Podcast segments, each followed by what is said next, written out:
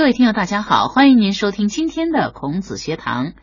呃，中国历史上的历史典籍啊，可以说是非常的多的，可是呢，很难有一部能和《史记》这本书呢相媲美。西汉的著名史学家司马迁撰写的《史记》，可以说位列中国古代二十四史之首。他所首创的纪传体编史方法呢，成为后来史书创作的一个标尺，也因此呢，成为了中国正史的鼻祖。那么《史记》内容呢，可以说丰富宏大，记载了上自上古传说中的黄帝时代，下至汉武帝元寿元年间，共三千多年的历史。也有人呢，因此把它称为是史书中的百科全书。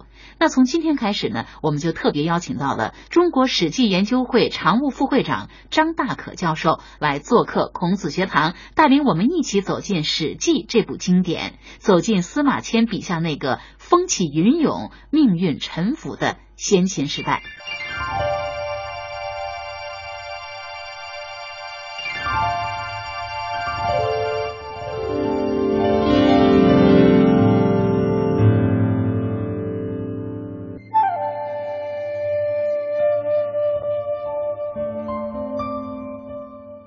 张大可教授，你好。那你好，主持人好，听众朋友们大家好。嗯，非常高兴能够来做客一块聊聊关于司马迁和《史记》这部书的情况。嗯，对于《史记》这部经典啊，可以说历来的这个评价都非常的高。比如像东汉史学家班固评论，他说是，呃，其文直，其事和，不虚美，不隐恶，故谓之实录。国学大师梁启超呢评价它是千古之绝作。那还有大家都熟知的这个鲁迅先生的评价是史学之绝唱，无韵之离骚。是的，这是鲁迅在《汉文学史纲要》提出的，可以说是一个定评。啊，一个定论。那张教授，您看来《史记》它到底是一部什么样的书呢？嗯，这个《史记》这部书嘛，大家所熟知的，它是简称为文史名著。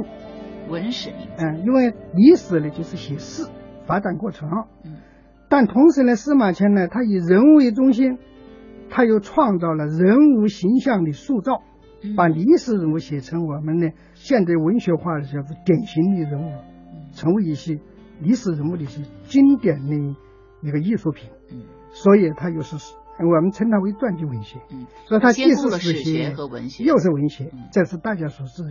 对，但实际上，《史记》这部书啊，我们从不同的角度还可以给它一些不同的定位。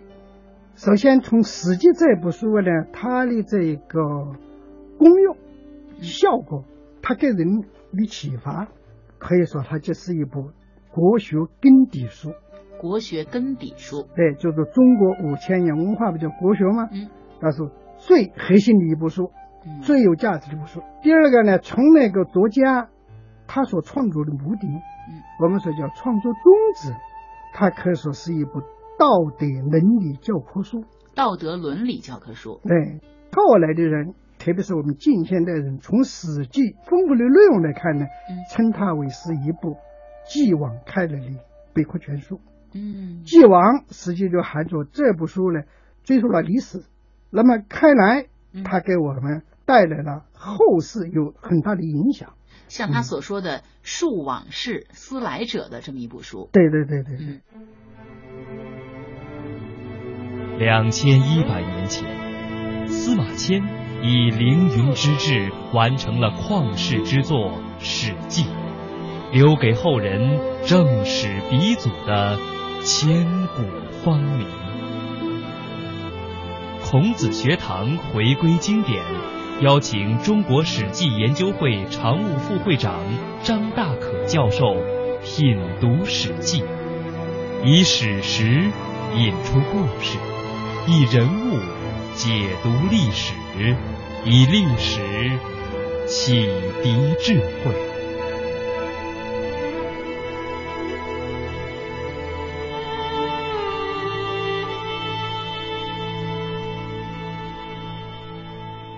那刚才您说了，《史记》它是一部人人必读的国国学学根底底书书、人伦道德的教科书书，还有就是一部继往开来的百科全书。嗯，那么怎么称作是必读的这个国学根底书呢？嗯，因为首先呢，《史记》在它是中国古代民族文化的一个浓缩。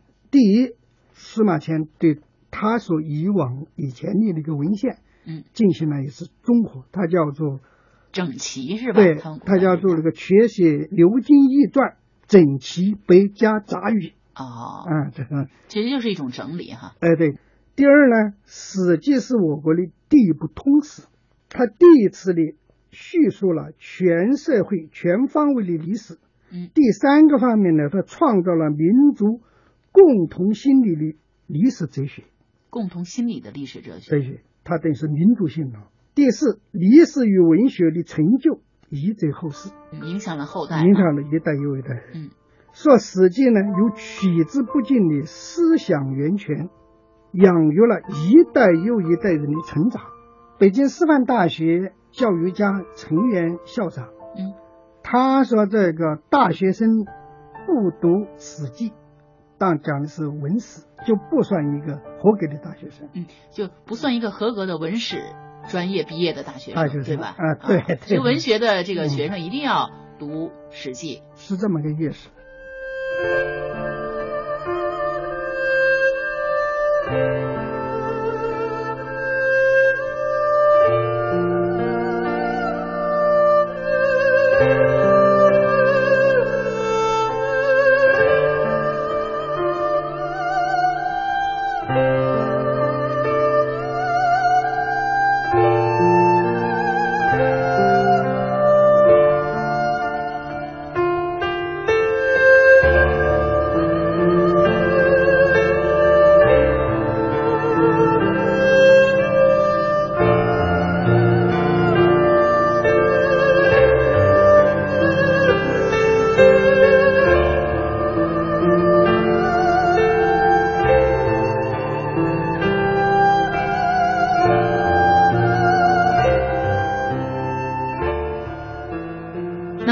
说了，它也是一个人伦道德的教科书，怎么理解呢？这是司马迁他自己给自己规定的一个任务，嗯，因为他来说啊，叫做孝春秋，创一代大典，也就是仿效春秋，春秋来做来著著著书的。嗯，这个春秋这部书呢，是那个孔子看到了春秋这个王道衰微，嗯，他为了要振兴王道哈。他进行了个政治游说结果，但是呢没有得到任用，就把他的思想啊最后都来到了晚年回到了鲁国，然后招收学生进行布道，然后把它又整理成书一部春秋，就是以鲁国国史为内容，以周朝的礼法为一个记载的纲要，来表明国家持续的一个。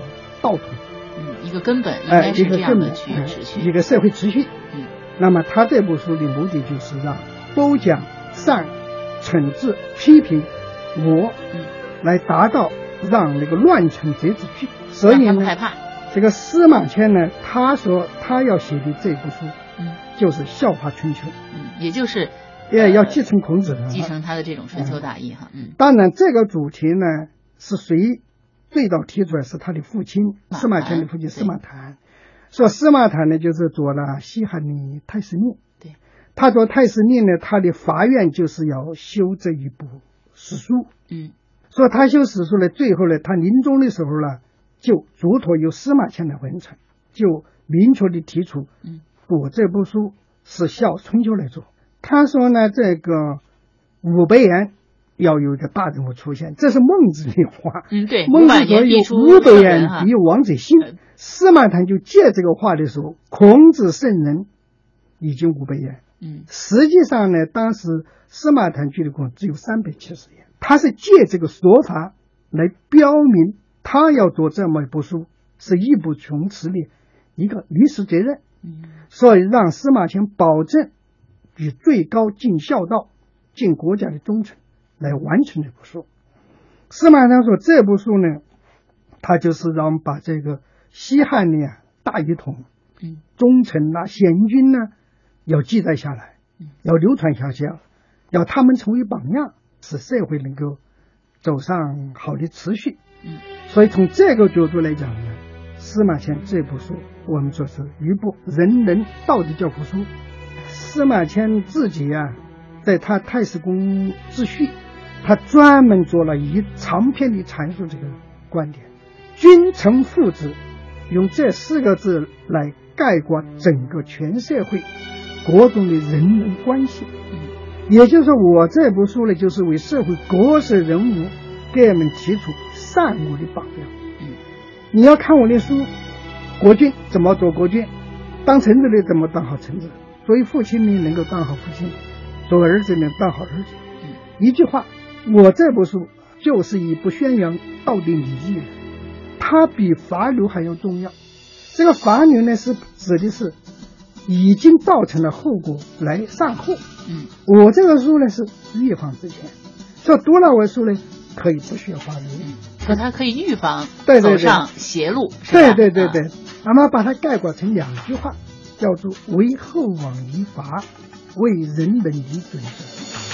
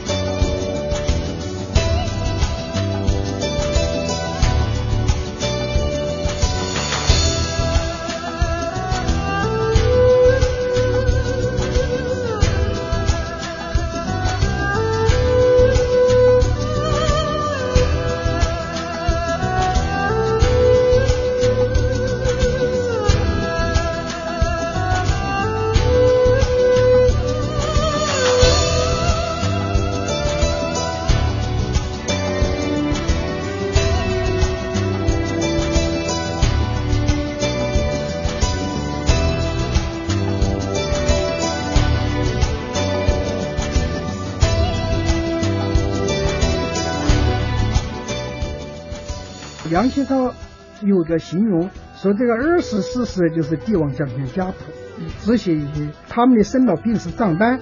而司马迁那个他不是，他是要为国色人物，所以他里头有圣君贤下，也有普通老百姓。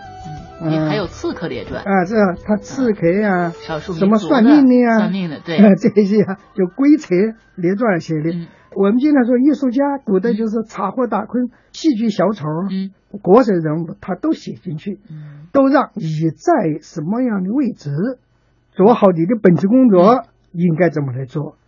这样的话，社会不就很和谐了吗？是，司马迁是说，任何一个人要给社会做出贡献，你要不是实际的展示你的才华嗯，获取你的功名，也给社会做贡献，这样的人我要跟他列传，嗯。让他成为后世的榜样。所以，但是他都有等级呢，对，列传呢是除了皇帝以外的诸侯以外呢，嗯，所有大臣，他们是作为传，也包括一传里头啊，些平民百姓，它包括了社会国事，对，它不光是要写这一个帝王将相，嗯，列传的写法主要就是写人的言和行，嗯。写你的事迹、个人事迹，来看怎么做人，嗯怎么做尽到你的本职工作。让别人对号入座哈，哎，对，他笔法就是叫篆体。嗯。这个本纪呢，他认为是整个纲和根本嗯，说他是以王朝和皇帝为主线，嗯，写的不是皇帝个人的言和事迹，国家大政、文告、布告，他都放到本纪里头。嗯。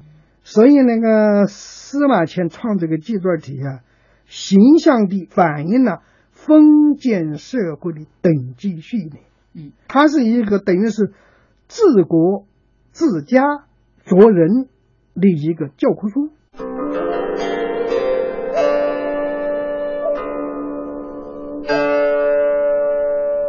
一部史家之绝唱，一曲无韵之离骚。两千一百年前，司马迁以凌云之志完成了旷世之作《史记》，留给后人正史鼻祖的千古芳名。孔子学堂回归经典，邀请中国史记研究会常务副会长张大可教授品读《史记》，以史实引出故事，以人物解读历史，以历史启迪智慧。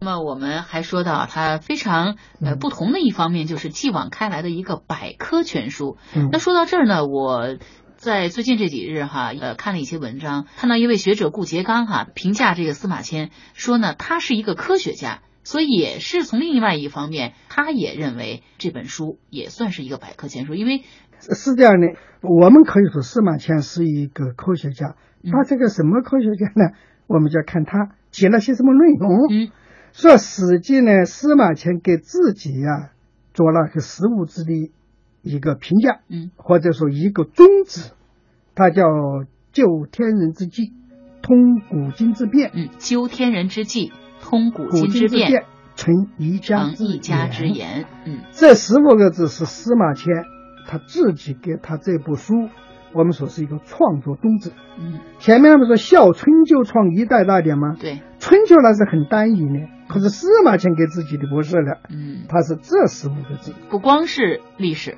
呃，为什么要九天之间？因为在司马迁时代，嗯那个时候流行五行哲学，当时的是一个观点呢，天人合一，是我们中国的传统的观点。对，就说人是生活在一定的天地之间。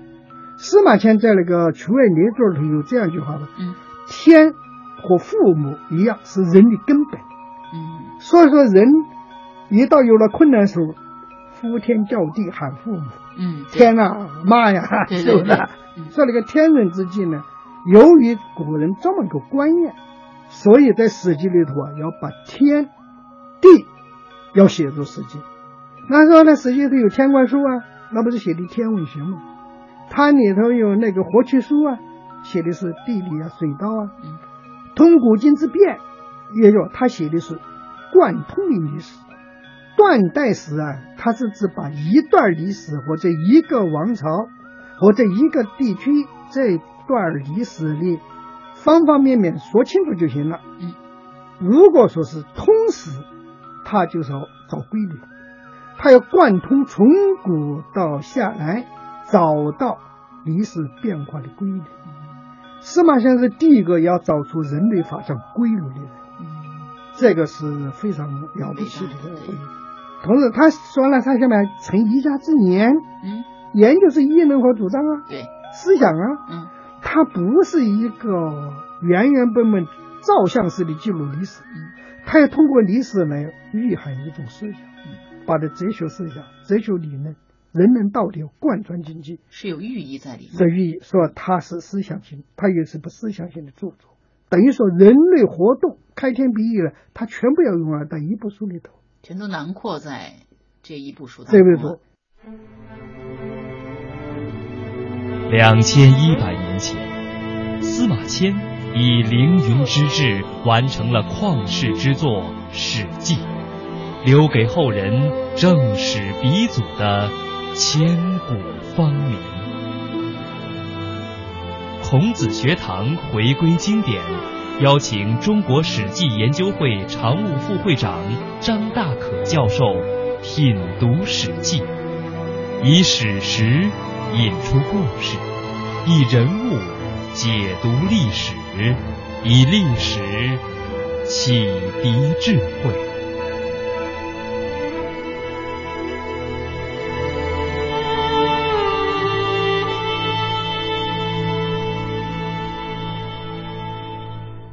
那么司马迁他本身太史令他就是观天的，从这个角度来讲，要是专门讲，他就是科学家。嗯，因为司马迁游历全国啊，考察社会啊，人物山川山川呐、嗯。他写《货子列传》，他不光是写这个商品经济啊，他把全国的民俗风俗、各地的物产、什么都邑市场都调查的清清楚楚。经济学家、啊，然社后把它会学家，写成上经济对对对，你看，所以它包容了天地人无呃无事呃这个自然科学，所以都说我们它是百科全书。